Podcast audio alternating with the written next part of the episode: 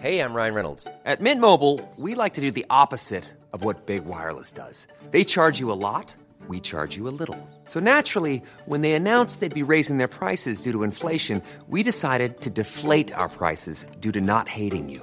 That's right. We're cutting the price of Mint Unlimited from $30 a month to just $15 a month. Give it a try at mintmobile.com slash switch. $45 upfront for three months plus taxes and fees. Promo rate for new customers for limited time. Unlimited more than 40 gigabytes per month. Slows. Full terms at mintmobile.com. Comment contribuer à un monde de demain plus durable La saison 2 du podcast Créateur d'impact va chercher les réponses en immersion au plus près des bénévoles, dirigeants d'associations ou bénéficiaires. Des histoires inspirantes et émouvantes sur les motivations de ces aventuriers de l'humain qui s'engagent dans la construction de la société de demain. Generali, sponsor de votre épisode La Story, vous propose de découvrir Créateur d'impact, le podcast disponible sur toutes les plateformes d'écoute. Éducation, santé, environnement. Ça fait dix ans qu'UBS, le sponsor de cet épisode de la story, s'engage dans les investissements responsables. Alors quand j'entends dire qu'il y aura un avant et un après Covid-19, je sais déjà que pour UBS, l'après se fera comme avant, en faveur de la société. C'est aussi pour ça que j'ai choisi d'y placer mon argent.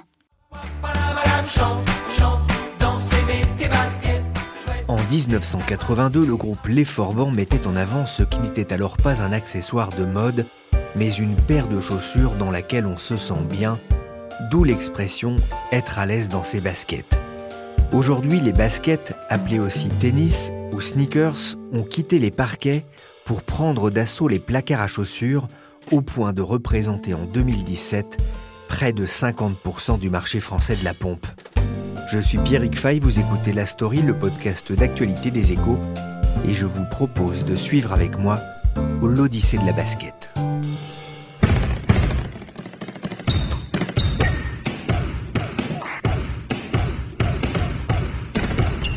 Basket Freestyle, c'est le nom de cette pub réalisée par Nike en 2001 avec des stars de la NBA, le championnat américain de basketball. Une publicité de plus de deux minutes où l'on entend la balle frapper le sol en rythme, mais aussi le bruit de la semelle en caoutchouc qui glisse sur le parquet. Vous connaissez sans doute les Stan Smith d'Adidas, conçus en France par Robert Hayet en 1964 Stan Smith, qui fut l'un des meilleurs joueurs de tennis des années 70. Stan Smith. Stan Smith or Stan Smith? Ou Chuck Taylor, devenu l'emblème de la marque Converse, sans oublier la Air Jordan 1 vendue à plus de 100 millions d'exemplaires dans le monde, la Nike Air Jeezy Red October designée par Kenny West, rappeur qui possède des centaines de paires de baskets, de quoi rendre jaloux Imelda Marcos, ou encore les Adidas SL 72 Superlight d'un certain Starsky. Des sneakers à découvrir notamment dans le livre écrit par Pierre Demou, journaliste aux échos, L'Odyssée de la basket, comment les sneakers sont marchés sur le monde aux éditions Latengo. Bonjour Pierre Demou. Bonjour. Ah, une question piège pour commencer. Combien est-ce qu'il y a de marques de basket dans le monde? Euh, C'est difficile à dire parce qu'il y en a vraiment beaucoup, beaucoup. Euh, on estime que rien que sur les cinq dernières années en France, 150 euh, nouvelles marques sont arrivées sur le marché. On parle bien de marques, hein, pas de type de chaussures. De hein. marques, de marques, oui. Donc euh, c'est à la fois des marques étrangères qui viennent en France ou des marques euh, françaises qui se créent, des, euh, soit des petites marques par des, des jeunes créateurs, soit des marques de distributeurs, de, enfin dans, dans, la grande distribution ou des enseignes multimarques. voilà, tout ça, c'est une ébullition constante et donc il y a un panorama qui évolue très très rapidement. Pierre, normalement, on ne devrait pas parler de basket. Non, c'est un terme, en fait, c'est une sorte d'anglicisme inversé que le français a créé pour euh, son propre besoin. Euh, le basket vient en fait, bah, comme son nom l'indique, du sport basketball. Euh, les chaussures de basketball étaient très vite été surnommées les baskets, et le terme basket s'est imposé dans les années 80 et a pris le relais du terme tennis, qui était le plus en vogue à l'époque en France. Et euh, il y a que en France que le terme basket est utilisé. Et Parce que en, en, Angleterre, si vous dites basket, c'est un panier. Hein. Voilà, c'est ça. Vous allez avoir des, des, gens qui vont vous regarder avec des drôles, des drôles d'air. Euh, mais le terme le plus courant, c'est celui de, de, sneakers, qui est le terme original anglo-saxon, qui en plus maintenant prend le pas même en France. Euh, C'est-à-dire que sous l'effet de la mode globale, euh, les gens de plus en plus parlent de sneakers. C'est aussi un moyen de communiquer entre les différents pays sur un seul et même terme. To sneak, hein, ça signifie se faufiler. Hein, c'est la caractéristique visiblement principale des baskets, qui est de leur semelle en, caoutchouc qui ne fait pas de bruit. Euh, quelle est l'origine des sneakers? Depuis quand est-ce qu'on en porte? Alors elles sont apparues, en fait, c'est un sous-produit de l'industrialisation du caoutchouc. Le processus de maîtrise de fabrication du caoutchouc a engendré plein de plein d'applications. Le pneu est l'une des, plus célèbres, et il y a notamment la fabrication de semelles en caoutchouc qui ont été utilisées pour faire des, chaussures. Et ces chaussures-là, en fait, ont très vite eu un intérêt auprès des, gens pour pratiquer des activités euh, sportives, de loisirs, euh, dans, au milieu du 19e siècle, euh, fin du 19e siècle. Sur des sports qui émergeaient à l'époque, le tennis, le badminton, le croquet. Et ça permettait, voilà, de, le fait d'avoir des semelles souples permettait justement de, se mouvoir plus facilement. Et c'est ce qui a créé un nouveau marché de, de, la, de la sneakers. Des chaussures de sport, donc à l'origine pour faire du sport, mais aujourd'hui, c'est plus du tout leur principale utilisation. Ça reste quand même le, on va dire l'ingrédient principal, mais effectivement aujourd'hui les baskets se retrouvent dans la vie quotidienne et ont pris le pas en fait sur tout le reste de, du, marché de la chaussure. Aujourd'hui, on estime qu'une chaussure sur deux neuves vendues en France est une paire de baskets. Mais Pierre, je suis bien placé pour le savoir, on n'achète pas uniquement des sneakers pour faire du sport. Non, la plupart des gens l'achètent en fait maintenant pour un usage quotidien. On estime que 8 Français sur 10 achètent des baskets sans jamais avoir l'intention de faire du sport avec. Et justement, il y, a une statistique entre septembre 2017 et septembre 2018, sur un total de 72 millions de paires commercialisées, seulement 29 millions de chaussures hein, ont été achetées pour un usage sportif, selon l'Institut NPD. On constate aussi hein, donc, que ça devient plus un, accessoire de mode. Et le luxe, notamment, s'en empare? Oui, alors il y a eu longtemps une relation contrariée entre le luxe et les baskets. Euh, les baskets rentraient pas vraiment dans le cadre du, luxe. C'était un peu trop populaire, trop sportif, trop marqué euh, euh, jeune et univers urbain, univers de la rue à partir du, début des années 80, des créateurs se sont emparés des baskets pour les intégrer dans leur collection, notamment Karl Lagerfeld qui a été un des premiers à faire défiler des mannequins avec des baskets, pas des baskets que lui avait créées, mais des baskets au pied des mannequins. Gucci était la première marque officiellement, enfin recensée en tout cas, à avoir fait une paire de baskets à son logo en 1984. Et les créateurs ont commencé à, s'emparer de, des baskets vraiment à partir de la fin des années 90, début des années 2000, où en fait il y a deux mouvements qui se sont euh, croisés. Le premier, c'est que les jeunes créateurs qui arrivaient aux manettes des, groupes de luxe étaient eux-mêmes des gens qui avaient porté des baskets pendant leur jeunesse, donc pour qui ça semblait naturel en tout cas d'utiliser cet accessoire dans leur univers. Et le deuxième élément, c'est que les clients du luxe eux-mêmes réclament des baskets. De plus en plus aujourd'hui, les, clients du luxe euh, demandent des sneakers, et notamment les jeunes. Donc les marques de luxe ont vite compris qu'elles avaient tout intérêt à, leur proposer ça, et que c'était une façon aussi d'attirer des nouveaux clients et de renouveler en fait leur clientèle avec un produit qui leur correspondait. Pierre, est-ce que ça veut dire que ces griffes de luxe se retrouvent en compétition avec des marques grand public comme euh, Adidas ou encore euh, Nike? Alors ils sont en compétition pas directe puisqu'ils sont vraiment sur des créneaux très différents. Les clients peuvent être les mêmes par contre. Euh, un client du luxe peut aller acheter des sneakers euh, chez un groupe de sport par exemple. Il n'y a, pas de frontières comme peuvent l'être par exemple dans d'autres d'autres produits de luxe. Quels sont les, les modèles les plus tendances en ce moment, Pierre? Alors c'est un peu aventureux parce que je suis pas un spécialiste de, la mode, mais euh, il y a deux grandes tendances aujourd'hui qui, se dégagent. Le premier c'est le côté rétro, le côté vintage, avec des baskets qui ont eu une première existence il y a quelques années, qui reviennent aujourd'hui, notamment les anciennes baskets de, course, de running. Euh, c'est un peu le, phénomène Stan Smith remis au goût du jour, euh, des baskets assez simples, euh, assez passe-partout. Et la deuxième tendance euh, actuelle, c'est un autre revival plus visible, c'est les chaussures, les grosses chaussures des années 90, avec des grosses semelles, euh, vraiment des allures euh, très massives. D'ailleurs, les Anglais les appellent les ugly shoes, pour bien montrer à quel point ça correspond pas du tout au design qu'on avait actuellement dans les marchés. Et donc voilà, c'est ces deux grandes tendances-là. Oh, dad sneakers.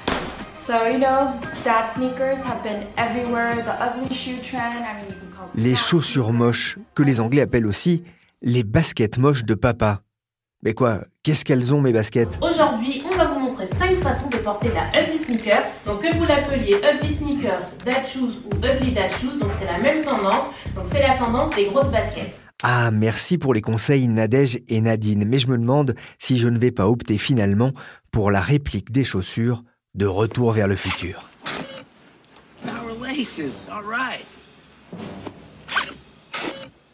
Cette chaussure-là est vraiment un cas particulier puisqu'elle est, elle a la particularité d'être euh, autolassante.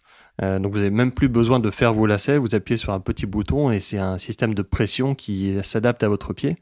Donc on est encore là sur une autre catégorie, de, une future catégorie potentielle qui seront les, les smart shoes. De la même façon que le téléphone est devenu smartphone, la shoes peut devenir smart shoes avec des petits logiciels intégrés, des options.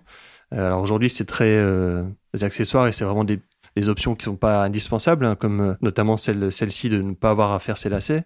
Mais il y a d'autres, euh, d'autres innovations commencent à s'intégrer avec des chaussures chauffantes, par exemple, pour l'hiver des chaussures aussi qui peuvent calculer le nombre de pas, qui peuvent vous dire à quel moment il faut les renouveler parce qu'elles sont trop usées, qui euh, voilà, qui, peuvent en- engranger tout un nombre de données qui peuvent vous être utiles et être retranscrits sur une application. euh.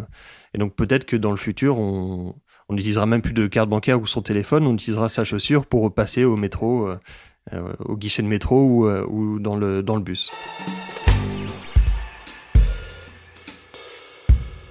Des baskets passe-partout, des baskets flashy, des baskets confortables, il y en a pour tous les goûts.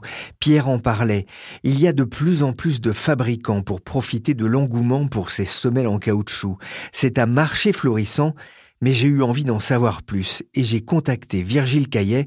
Il est délégué général de Union Sport et Cycle, le syndicat des entreprises de la filière. Alors c'est un marché euh, effectivement florissant, ça date pas d'hier, hein. ça fait déjà quelques années euh, qu'on note cette, euh, ce véritable engouement pour les produits euh, sport d'une façon générale. Et puis il y a aussi à la fois un phénomène générationnel, un phénomène sociologique, il y a une conjonction de facteurs qui font que oui on est à l'âge d'or des, des- des sneakers et on peut imaginer que ça, ça dure dans le temps. Ça veut dire qu'il y a une croissance qui est forte? Il y a une croissance qui est très forte euh, sur les dix dernières années sur la chaussure de sport dans son ensemble. hein. Je ne parle pas uniquement des sneakers, mais dans la chaussure de sport dans son ensemble, on note une progression de 73%. Donc vous le voyez, c'est considérable. Il y a peu de secteurs économiques qui peuvent se targuer d'avoir de telles progressions. Mais effectivement, on a la chance dans cet univers du sport, des loisirs, du cycle, de la mobilité active, euh, d'avoir des tendances de fond, des tendances de consommation, de pratique, de mode, euh, qui font qu'il y a euh, effectivement un véritable engouement. Justement, c'est un peu la question. Pourquoi est-ce que la basket est parvenue à supplanter les, chaussures de ville traditionnelles jusque dans les bureaux? Alors peut-être parce que euh, c'est plus confortable, peut-être parce que euh, ça permet euh, de répondre à plein de besoins fonctionnels, si j'ose dire.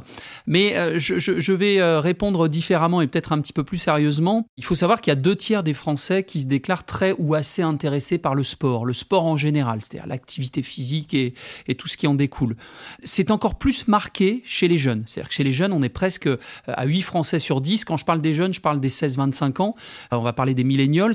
Euh, c'est c'est- c'est 8 millenn- millennials sur 10 qui se déclarent très ou assez intéressés par le sport. Donc il y a déjà ce phénomène d'attractivité. Euh, et puis ensuite, il faut voir que chez les jeunes notamment, le sport est un véritable marqueur social. Euh, C'est un outil de différenciation, d'affirmation de son identité. Euh, et donc effectivement, en cela, les sneakers répondent à ce besoin à la fois de sport, de mode, et puis d'affirmer sa personnalité au travers de, d'attributs de tenues vestimentaires. Alors on connaît bien hein, les, les grands leaders mondiaux. Euh, quand on pense sneakers, on pense tout de suite forcément à l'américain Nike ou, à l'allemand Adidas. Est-ce que les entreprises françaises sont, bien placées euh, dans, cette compétition? Alors, c'est- difficile, je- j'évite pas la question, hein, mais c'est très difficile parce que la plupart des marques désormais ont quand même une dimension euh, internationale. Mais les marques françaises existent. Il y a des marques très teintées mode dont on peut s'interroger sur leur durée de vie. Et puis, il y a des marques aussi françaises ou issues euh, de la culture française. Je pense au coq sportif, je pense à des gens comme Lacoste, euh, qui sont malheureusement désormais sous euh, d'autres capitaux, pas français, mais en tout cas qui gardent cet ADN français. Donc voilà. Pourquoi je disais certaines marques, on peut s'interroger sur leur durée de vie, c'est tout simplement que on utilise ces produits pour le quotidien, pour la mode, on les détourne de l'utilisation de leur origine sportive. Pour autant, la racine, euh, la caution sportive et technique du produit est essentielle. c'est un petit peu un paradoxe, c'est-à-dire qu'on sait qu'on va pas les utiliser forcément pour aller jouer au tennis ou pour aller courir, mais néanmoins leur authenticité, leur histoire est extrêmement importante dans la façon dont on va les, les appréhender et les apprécier. Alors en 2018, le marché du running, ce qu'on appelle la, course à pied, là on est bien dans la pratique sportive, eh bien, ce marché a reculé pour les textiles et les chaussures de près de 4% selon les chiffres de l'Institut euh, NPD. Ça veut dire que la croissance reste conditionnée euh, à la pratique sportive? Alors, il y a évidemment euh, un, lien, euh, un lien direct. Il y a un effet mécanique, bien entendu. Euh, néanmoins, je ne serais pas aussi définitif que ces chiffres-là. Nous, d'après les chiffres, en tout cas pour la France, hein, on est sur des, une tendance, on va dire, flat. Hein, donc, il n'y a pas de recul, mais il n'y a pas la progression qu'on a connue sur les dix dernières années. Je parle du, running. Hein. running on revient au running. Ce qui veut dire que les gens continuent à courir, courent beaucoup, mais ils courent probablement différemment. C'est pour ça qu'on voit l'émergence du trail, l'émergence de la pratique féminine, l'émergence également, et là ça fait le lien avec les sneakers et une utilisation un petit peu plus euh, commune au jour le jour, euh, on voit l'émergence d'une multi-activité, c'est-à-dire que euh, désormais euh, les Français vont plutôt pratiquer plusieurs sports d'entretien. Je vais faire du fitness, je vais courir un petit peu, je vais aller faire un peu de VTT. Voilà, et donc on cherche des produits un peu multi-activité. Alors on n'en est pas au cross-training des années 90, mais en tout cas, en ce sens, les sneakers traduisent bien ce besoin un peu de diversité et en même temps de technicité qu'attendent les consommateurs. Alors je suis allé voir sur le site Filière Sport que vous éditez, il y avait un événement sur la montagne et surprise sur la photo, on voit une vingtaine de participants, tous en chaussures de ville. Oui, effectivement. Alors là, on a été un petit peu piégé. On a un. Non, je vais vous raconter l'anecdote parce que c'est amusant, mais euh, parfois euh, les, cordonniers sont les plus mal chaussés. C'est le cas de le dire. En fait, on a un, événement bilan tous les ans. Ça s'appelle le ski débrief. C'est-à-dire que euh, la montagne est quand même un secteur extrêmement important, générateur de beaucoup de retombées et de contributions économiques. et donc tous les ans, avec l'ensemble des acteurs, les patrons des stations, les hébergeurs, la météo, les magasins, etc on fait un point sur la saison, ce qui a fonctionné, pas fonctionné, etc. Et euh, donc cette année, c'était euh, à Val d'Isère. Et puis, euh, effectivement, on était venu. c'est au mois d'avril. Hein. je, dis, ça pour, pour essayer de pondérer un peu. C'était au mois d'avril, donc on est venu habillé normalement. Et effectivement, la réunion s'est tenue dans un restaurant d'altitude. Donc, on a pris le téléphérique et on a effectivement traversé les pistes. Et on s'est retrouvé au milieu de la neige et au milieu des pistes en tenue de, en chaussures de ville.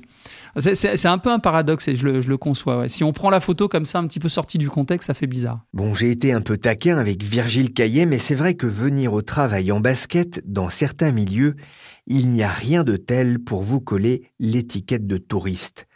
Pierre Demou, ça veut dire que l'image de la basket reste encore marquée socialement? Elle l'est encore un petit peu, mais de moins en moins, justement. Euh, le monde du travail était l'un des, secteurs qui s'est ouvert le plus tardivement à la basket. Euh, mais les frontières tombent rapidement en fait. On voit qu'aujourd'hui, c'est beaucoup moins marqué euh, socialement de venir au travail en basket dans la plupart des secteurs. Il y a encore quelques secteurs qui, qui résistent, on va dire, notamment dans le secteur financier où les dress codes sont relativement stricts. Mais même là, les grandes banques de Wall Street commencent à assouplir un peu les, les codes vestimentaires et on voit apparaître des baskets de manière très ponctuelle, mais le mouvement est pris. Ce sera des baskets de luxe hein, en général. Évidemment, évidemment, ce sera des baskets à un prix que bah, des, traders peuvent, peuvent s'offrir. Et l'autre, l'autre dernier bastion un peu de, résistance, c'est la politique. Euh, les, hommes politiques, pour l'instant, euh, s'affichent encore assez peu en basket dans leur fonction officielle. Euh, mais on en voit de plus en plus qui portent des baskets dans la vie quotidienne. Emmanuel Macron, par exemple, est régulièrement photographié quand il est en non-président avec des, des paires de baskets. Et euh, il y, a, une anecdote assez, euh, assez marrante. Euh, récemment, enfin il y a quelques années, le Premier ministre albanais, qui s'appelle Edi Rama, au cours d'un sommet européen consacré aux Balkans, en 2017, avait essayé de venir sur la photo avec des baskets blanches, très visibles, du coup, comparé à tous les autres acolytes en costume et en cravate, et s'est fait refouler de la photo. L'année suivante, rebelote, il tente à nouveau avec les mêmes baskets, les mêmes baskets blanches, et cette fois, il a accepté la photo qui est visible en ligne, on le voit donc euh, avec ses baskets blanches euh, à côté des autres chefs d'État, à côté de Theresa May, d'Angela Merkel. Donc on voit que voilà les, les frontières commencent à s'estomper tout doucement, mais ça arrive. On connaissait la diplomatie du panda, la façon dont la Chine utilise cet animal pour améliorer ses relations commerciales et diplomatiques. Il y avait aussi la diplomatie du ping-pong, les échanges de joueurs entre les États-Unis et la Chine dans les années 70, popularisés par le film Forrest Gump. Nous fûmes les premiers Américains à visiter la Chine depuis un million d'années ou quelque chose comme ça. Quelqu'un a dit que la paix mondiale était entre nos mains. Dans dix ans, peut-être parlera-t-on aussi de la diplomatie de la basket. En juin dernier, Nike a en effet retiré une de ses collections de ses magasins chinois. La raison, le designer de la chaussure, un japonais, avait publié un message sur Instagram favorable aux manifestants à Hong Kong, provoquant la fureur de nombreux activistes chinois sur Internet. Nike, dont le deuxième marché le plus important est la Chine, a diplomatiquement décidé de faire profil bas. Une paire, deux paires, dix paires, l'amour des sneakers c'est parfois sans limite, mais pour d'autres, acheter une paire de baskets peut être l'origine d'une bonne affaire. À 200, c'est là, une, 200, deux fois, 100 à 200 mais pas 20 Non, terminé. AG 200 sur commission, Reynald, bon achat. En lisant les papiers de Pierre Demou sur Internet, j'ai en effet découvert un drôle de site, StockX, la première bourse des baskets. Pierre, c'est quoi StockX? C'est un peu l'équivalent du CAC 40 euh, des baskets. C'est-à-dire que les baskets, les modèles de baskets les plus, euh, les plus recherchés ont une cote qui varie au jour le jour selon l'offre et la demande. Chacun peut euh, déposer une enchère comme on achèterait une action. On dépose une enchère pour aller acheter une paire de baskets qui est vendue par un autre particulier. Et euh, si les deux s'entendent sur le prix, la transaction se fait. Comment est-ce qu'on définit alors la, valeur d'une telle paire de chaussures? Alors ça dépend de plein de critères. Évidemment, euh, il y a des critères subjectifs déjà. Euh, on peut accorder une valeur affective à un modèle qu'on a porté, soit qu'on a voulu acheter à une époque, et donc on est prêt à dépenser plus. Et puis il y a des éléments de, valeur qui sont définis par euh, qui l'a porté, euh, dans quel contexte. Euh, si ça a été porté par un joueur de basket par exemple très très célèbre comme Michael Jordan, les prix s'envolent. Si c'est une édition très limitée avec une offre très très limitée, évidemment les gens seront prêts à dépenser plus pour pouvoir l'acheter. Donc tous ces éléments-là en fait combinés aboutissent à une cote, enfin un prix déterminé à l'avance. C'est pas forcément des chaussures neuves, hein ça peut être des chaussures neuves, mais pas forcément. Ça peut être des chaussures d'occasion. Euh, tant qu'elles ont une valeur euh, de marché assez forte, les gens sont prêts à les acheter pour, euh, pas forcément pour les porter, puisque c'est rare de reporter des baskets d'occasion, surtout les plus anciennes. Mais pour enrichir une collection, les gens achètent des, des, des, baskets pour les collectionner, pour les exposer et pour en faire vraiment un objet d'art chez eux. Il y a un nom pour les collectionneurs de baskets? Alors on les appelle les sneakerheads, les têtes de basket, si on tente une traduction approximative en français.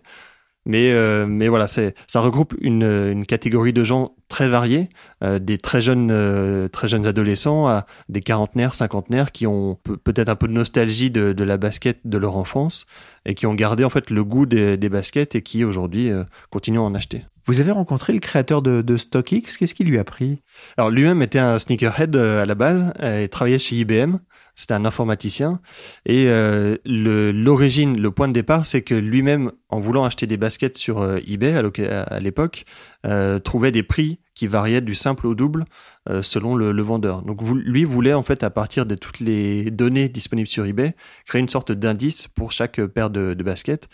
de là est, née cette bourse des baskets, StockX, qui aujourd'hui est une licorne américaine et qui grossit également à toute vitesse, avec des millions d'utilisateurs euh, par, euh, semaine, des transactions qui, atteignent les millions de dollars par jour également. Donc c'est vraiment un phénomène euh, grossissant et qui va prendre de l'ampleur encore dans les années à venir. But as he learned that he could buy the best collection in the world for under a million dollars, he instantly wrote a check. Alors Pierre, il s'est aussi passé quelque chose d'incroyable, hein. c'est la célèbre maison de vente Sotheby's qui a organisé une vente aux enchères de sneakers, c'est exceptionnel. Oui, ça marque vraiment l'entrée des sneakers comme un objet euh, de la pop culture et un objet d'art même euh, aux yeux de, plus en plus de monde. Euh, les enchères ont atteint en plus un niveau assez élevé. On était sur le total des 100, des 100 paires est parti pour 1,2 million de dollars. Et la, la particularité, c'est que c'est une seule personne qui les a toutes achetées pour son musée personnel. Euh, enfin pas personnel, mais en tout cas pour faire un musée et pour les exposer. Euh, c'est un Canadien euh, qui s'appelle Miles Nadal et qui voilà voulait regrouper toutes ces paires-là qui avaient une valeur affective ou historique assez forte pour les exposer. Je ne sais pas s'il va en faire un musée, sans chaussures, 1 million d'eux. Mais il y a une paire notamment qui a dépassé un niveau record. Hein. Oui, c'est une des toutes premières paires de Nike créées par l'un des deux cofondateurs du groupe, de la marque. L'originalité, c'est qu'elle a été produite à quelques exemplaires seulement. Et c'était une chaussure de course. Et, euh, pour courir, hein. Pour courir, hein, vraiment pas, voilà, pas une basket de la vie quotidienne. Bah, vous pouvez essayer de courir avec aujourd'hui. Euh, vous risquez quand même de vous faire euh, un peu mal au dos et aux articulations. Et pour 437 500 dollars, la paire de Moon Shoes, le prix atteint lors de cette vente, ce serait dommage. Merci Pierre Demou, auteur de l'Odyssée de la basket aux éditions Latingo. Pierre dont la collection se monte à 20 paires de sneakers. La story, le podcast d'actualité des échos, c'est fini pour aujourd'hui. L'émission a été réalisée par Nicolas Jean et Adèle Itel, chargée de production et d'édition Michel Varnet. Toutes nos émissions sont disponibles sur les plateformes de téléchargement et de streaming. N'hésitez pas à vous abonner, à partager et aussi à nous mettre 5 étoiles si l'émission vous a plu. Pour l'actualité en temps réel, c'est sur leséchos.fr.